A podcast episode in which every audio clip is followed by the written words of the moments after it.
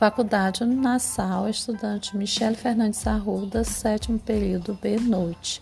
Professora Luísa Márcia, matéria Negociação, Mediação, Conciliação, Arbitragem. Vou falar um pouco de mediação. A mediação é um processo no qual um terceiro interveniente, mediador, assiste as partes a chegar a um acordo sobre a disputa. É um processo informal e flexível com grande envolvimento das partes.